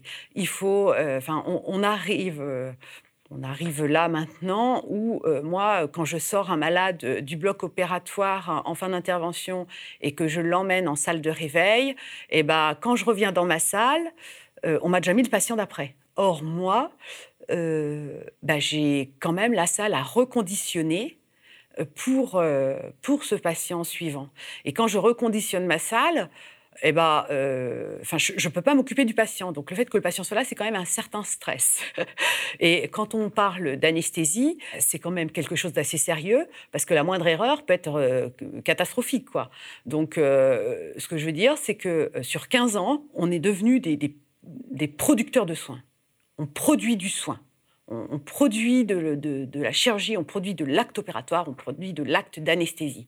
Et encore, et encore, et encore. Le nombre de salles a augmenté, le nombre de spécialités a augmenté. Enfin, il y, a eu, comment je dirais, oui, une évolution euh, vers plus de malades, plus d'actes. Les couloirs du bloc sont, complètement euh, encombrés de chariots qu'on commence à avoir du mal à passer avec les lits, avec les patients. Il n'y a plus de place, les locaux deviennent un peu petits. On est des matricules qui produisent du soin la crise du Covid débute, on est informé par euh, la hiérarchie. C'est comme une vague donc géante qui arrive, qui va vous broyer, mais vous ne pouvez pas partir. Vous êtes sur la plage et la vague et le tsunami arrive. Et puis avec euh, des messages, alors qui étaient peut-être faits pour motiver les troupes, mais c'était euh, c'est votre dernier week-end, profitez-en, puisque après vous êtes au front. Nous sommes en guerre. Et la nation soutiendra ces enfants qui, personnel soignant, en ville, à l'hôpital, se trouvent en première ligne dans un combat qui va leur demander énergie, détermination, solidarité. C'était euh, pas facile cette, euh, cette annonce. Vous savez que la catastrophe arrive, elle n'est pas encore là, mais on vous assure qu'elle va arriver et euh, ben, vous ne savez pas ce que vous allez faire. Quoi. Donc c'est un stress, mais d'une immensité que vous n'imaginez pas. C'est terrible, c'est tout, c'était terrible. Après, on est là, on fait partie du service public, et de toute manière, on va assumer. Savoir que quand vous travaillez dans un CHU parisien, euh, les catastrophes, vous en avez déjà vécu quelques-unes, quoi. Style euh, un train qui déraille, un, espèce d'afflux massif de patients comme ça au bloc opératoire. Les attentats, le train de Juvisy qui avait déraillé, euh, même vécu personnellement une alerte à la bombe dans le bloc. Bon, celle-là, donc on se dit c'est une de plus, on est déjà sorti, va falloir qu'on s'en sorte, quoi.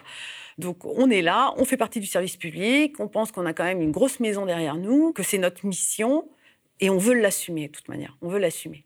Bon, alors évidemment, à partir de là, c'est quand même une grosse désorganisation. Au niveau des blocs opératoires, donc la décision euh, a été prise de fermer les blocs pour pouvoir redéployer euh, les personnels du bloc opératoire et notamment les infirmiers anesthésistes sur de la réanimation, puisque c'est vrai que pour nous, un patient intubé, ventilé, euh, c'est notre quotidien. Mais c'est quand même, ça veut dire que vous allez changer de métier. Parce que être infirmier en réa ou être infirmier anesthésiste au bloc, c'est pas la même chose. C'est pas le même métier. Personnellement, ça faisait déjà 15 ans que j'avais pas vu un malade dans un lit.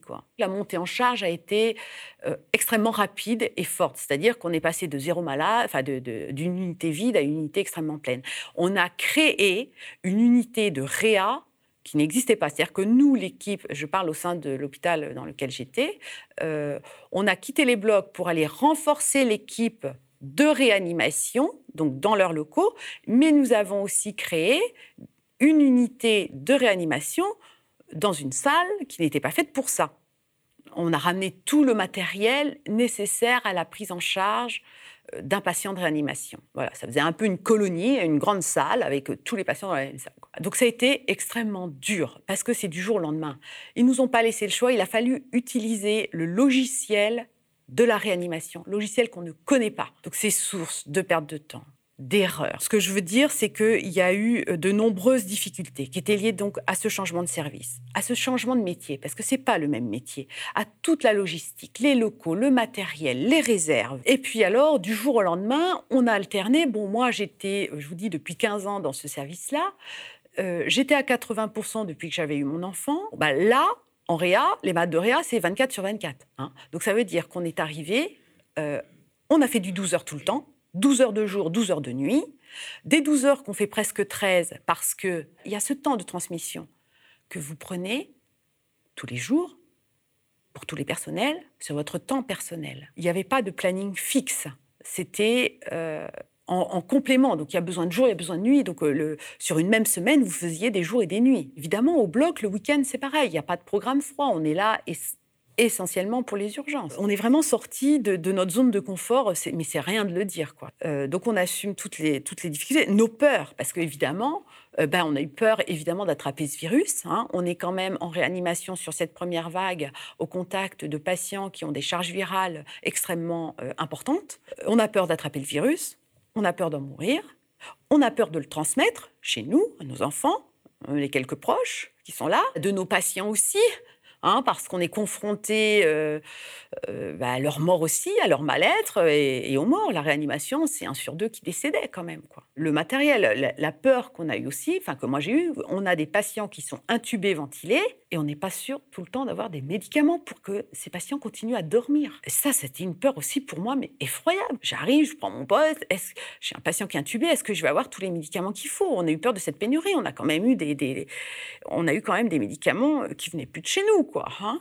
Euh, et puis c'était évidemment au niveau des protections du matériel, enfin de, se protéger soi-même. Même si je pense qu'il y a des services qui ont plus souffert que nous, on a quand même eu euh, l'usage unique recyclé euh, qui part en, lambeaux, pas assez de gants, évidemment deux masques pour nos 12 heures et plus de, de, boulot, on avait deux masques FFP2. Donc moi, j'ai développé un système pour l'enlever sans trop le toucher, le mettre dans un sachet, parce qu'en 12 heures, vous allez aux toilettes, vous mangez, vous avez aussi besoin de respirer. quoi. C'est encore plus dur la nuit, j'ai envie de dire, parce que des patients de RIA, ils ont beaucoup de matériel euh, électronique. Les pompes, les alarmes, elles sonnent un peu de partout. Il était impossible de respecter les mesures d'hygiène à chaque fois. C'est pas possible pour aller éteindre ou changer une seringue, et puis dans tout, c'était dans toutes les jambes. J'ai porté une espèce de culpabilité à, parfois ne plus me protéger. Puis de toute manière, il y a des moments où vous savez même plus si vous avez les deux paires de lunettes, les deux paires de gants.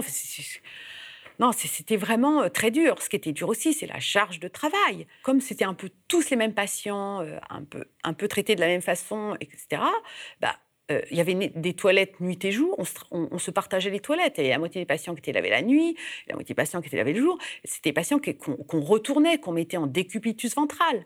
Bon, mettre un patient de réanimation en décubitus ventral, c'est faut être au moins 5 ou 6 personnes. Et ça se faisait aussi, bien sûr, la nuit. C'était une continuité des soins. Fin avril, la charge de travail a baissé au niveau de la réanimation aussi rapidement qu'elle a monté. C'est-à-dire que moi, j'étais de nuit, j'arrive, j'avais plus un malade. Je n'avais pas été prévenu. Ils ont, dans la journée, vidé l'unité. Et puis comme cette charge de travail, elle a baissé très rapidement, les plannings étaient faits. Donc, on n'avait plus besoin des personnels. Les blocs n'ont pas repris parce qu'il bah, fallait déjà reconditionner tous les blocs et l'ARS n'a pas euh, donné son feu vert pour la reprise des blocs immédiatement. Et il n'y avait plus de, malades en réa. Donc, bah, qu'est-ce qu'on fait des IAD Donc, ils ont annulé les plannings. C'est-à-dire qu'ils ont appelé les gens, bon, bah, ce soir, tu viens pas.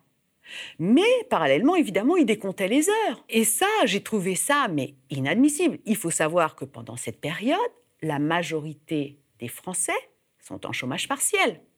Donc vous, nous les soignants, et moi en l'occurrence, on va au feu, on va au front, on ménage pas notre peine, je lâchais mon 80%, je n'ai fait que des 12 heures, de nuit, de jour, etc.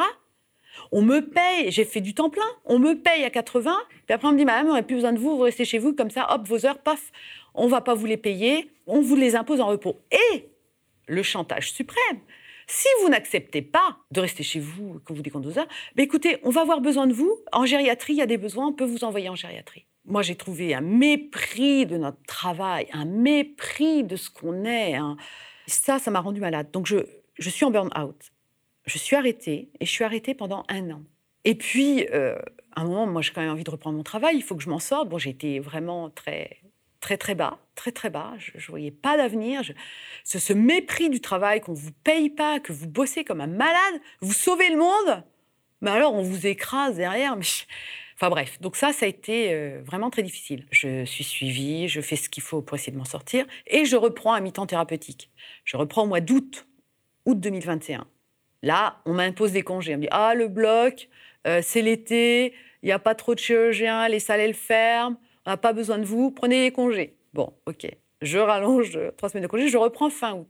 Et là, fin août, c'est vrai que euh, arrive bientôt l'obligation vaccinale. Moi, j'ai eu peur d'en mourir du Covid. Moi, j'ai eu peur de l'attraper. J'ai eu peur de le transmettre, j'ai eu peur d'en mourir, j'ai eu peur de faire mourir les autres, etc. Parce que je peux vous dire que dans les conditions dans lesquelles on se travaillait, on s'est tous dit, c'est pas possible, on peut pas nous pas l'attraper, quoi. En fin de vague, moi j'attendais avec une impatience terrible, mais d'être dépistée. J'attendais que la, le, le, suivi de la médecine du travail, quoi. Mais qu'est-ce que ça a été long? Bien sûr que j'ai eu des collègues malades qu'on a dit travailler, hein. C'était pas euh, confiné chez vous, euh, asymptomatique ou quoi, euh, tout le monde fallait venir travailler. Hein. J'attendais vraiment impatiemment de savoir mais où j'en étais par rapport à cette maladie, quoi. Quand enfin on a été dépisté, ah, pas un anticorps. Ensuite de ça, confiné, sortez un kilomètre, pas. Je me suis dit bah mais c'est pas cohérent ce qu'il faut. faut porter le masque, faut plus le porter, euh, faut être confiné, faut plus être confiné, faut aller à un kilomètre ou à 10 ou à Putain, mais c'est quoi ça, quoi? Mais mon sentiment a évolué. Je vous dis, j'ai eu peur de l'attraper, j'ai eu peur d'en mourir. Et quand il est au fin août, quand j'ai repris le travail, ah oui, je n'avais plus peur du virus. Oui, j'ai plus peur. Mon sentiment intérieur a été je n'ai pas besoin de ce vaccin. Je n'en ai pas besoin pour moi. Et je me suis pris une agressivité énorme dans la tête, comme quoi j'étais égoïste, indigne de mon métier. On veut m'injecter quelque chose à moi, soi-disant pour mon bien, pour le bien de la société. Ah oui, ok. Mais moi, ce que l'hôpital il a fait là, l'hôpital, l'assistance publique, c'est Martin Hirsch, le PDG, c'est l'antichambre du ministère de la Santé. Ces gens-là veulent notre bien à travers ce vaccin. Ok. Ah oui, mais ils veulent pas notre bien par rapport à l'hôpital. Moi, la façon dont ils m'ont traité, j'appelle ça de la maltraitance institutionnelle. Et du coup, je n'ai plus confiance. Non, non, non. S'ils avaient voulu notre bien, ils nous auraient mieux traités. Nous, les personnels soignants, ils traiteraient mieux l'hôpital. Parce qu'on l'a vu, on le dit. C'est encore, il y a le président de la, du, du, comité médical d'établissement L'hôpital aujourd'hui est en danger. Donc, je reprends en mi-temps thérapeutique. Je suis très contente de reprendre. Je fais des tests pour aller au travail tous les jours. Je suis négative toujours. Mais madame, ils vous disent qu'il veut faux pour travailler. Mais c'est un dilemme, c'est une, une dichotomie. Et là, je suis mal. Je suis fragilisée. Et là, je revois mon médecin, je lui exprime tout ça. Et il me dit, euh, allez, stop, repos, madame, repos. Et donc il m'arrête. Je suis en arrêt maladie le 11 septembre 2021. Donc je ne suis pas sur mon lieu de travail au moment de l'obligation vaccinale du 15 septembre. Et heureusement pour moi. Parce que j'ai rencontré des collègues qui y étaient, ça a été d'une violence inouïe. Inouïe. Toujours le même mépris pour le gens.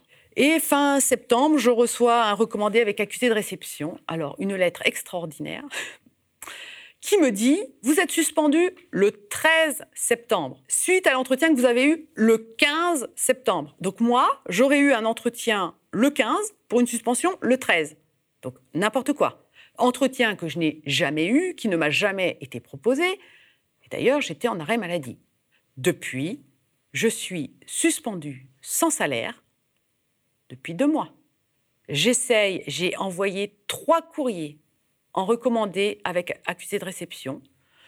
Une première pour dénoncer donc les faits, leur rappeler la loi, comme quoi ils ne peuvent pas suspendre euh, avant le 15 et que la personne doit présenter euh, son statut vaccinal à la reprise de son travail à la fin de son arrêt, que l'on n'a pas le droit de suspendre pendant un arrêt, encore moins avant le 15. Une lettre euh, où j'étais bien conseillée pour la faire, avec des personnes du juridique aussi. Pas de réponse. Zéro réponse. J'ai fait une lettre de mise en demeure. J'ai fait une lettre d'un recours gracieux pour contester cette euh, suspension. À ce jour, je n'ai aucune réponse. Je suis donc suspendue sans salaire pour le deuxième mois. Je suis seule avec ma fille. Il n'y a donc qu'un salaire qui rentre dans mon foyer. Oui, il va falloir que je trouve euh, du travail en urgence. Le problème, c'est qu'il faut être apte. Vous savez, c'est quand même euh, euh, tout ce qu'on a vécu, mais d'une violence inouïe. Je ne sais pas si vous vous rendez compte que ça fait un an et demi qu'on est finalement mais harcelé, quoi. Euh, enfin, qu'on vit, de, qu'on vit violence sur violence. J'ai eu l'occasion, heureusement, d'avoir une certaine ressource. J'ai entamé un bilan de compétences. Il y a une voie dans laquelle je souhaite me diriger, mais impossible de trouver un financement avec le statut que j'ai. On ne peut pas trouver un financement quand on est suspendu. Est-ce qu'on va me demander aussi l'obligation vaccinale dans les autres métiers où je aller Donc moi, ce que j'aimerais, c'est mettre à profit quand même. Vous savez ce que c'est que de se recycler quand ça fait 25 ans que vous êtes infirmière et infirmière spécialisée? Euh, C'est extrêmement difficile, quoi. Enfin, bon. Donc, ma, question à Monsieur Hirsch et euh, Monsieur Véran, c'est euh, vous dites que vous voulez euh, sauver les gens, peut-être sauver l'hôpital, faire un, le Ségur, tout ça, mais vous voyez bien que c'est complètement insuffisant. Donc, on, voit aujourd'hui, moi je vois la réelle intention de la destruction du service public. Que voulez-vous faire réellement? Quelle est votre intention? Que voulez-vous créer comme système de santé? Parce que si celui-ci ne fonctionne plus, qu'est-ce qu'on met en place?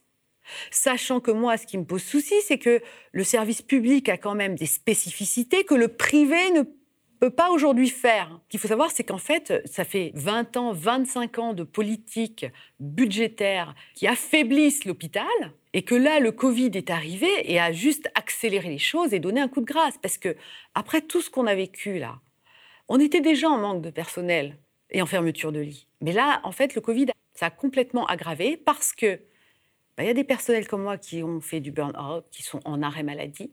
Il y a des gens qui ont démissionné. Il y a des gens qui prennent des disponibilités. Les gens, ils partent parce qu'ils n'en peuvent plus. Il y en a marre d'être traités comme des esclaves. Monsieur Véran, Monsieur Hirsch, que prévoyez-vous comme système de santé pour demain?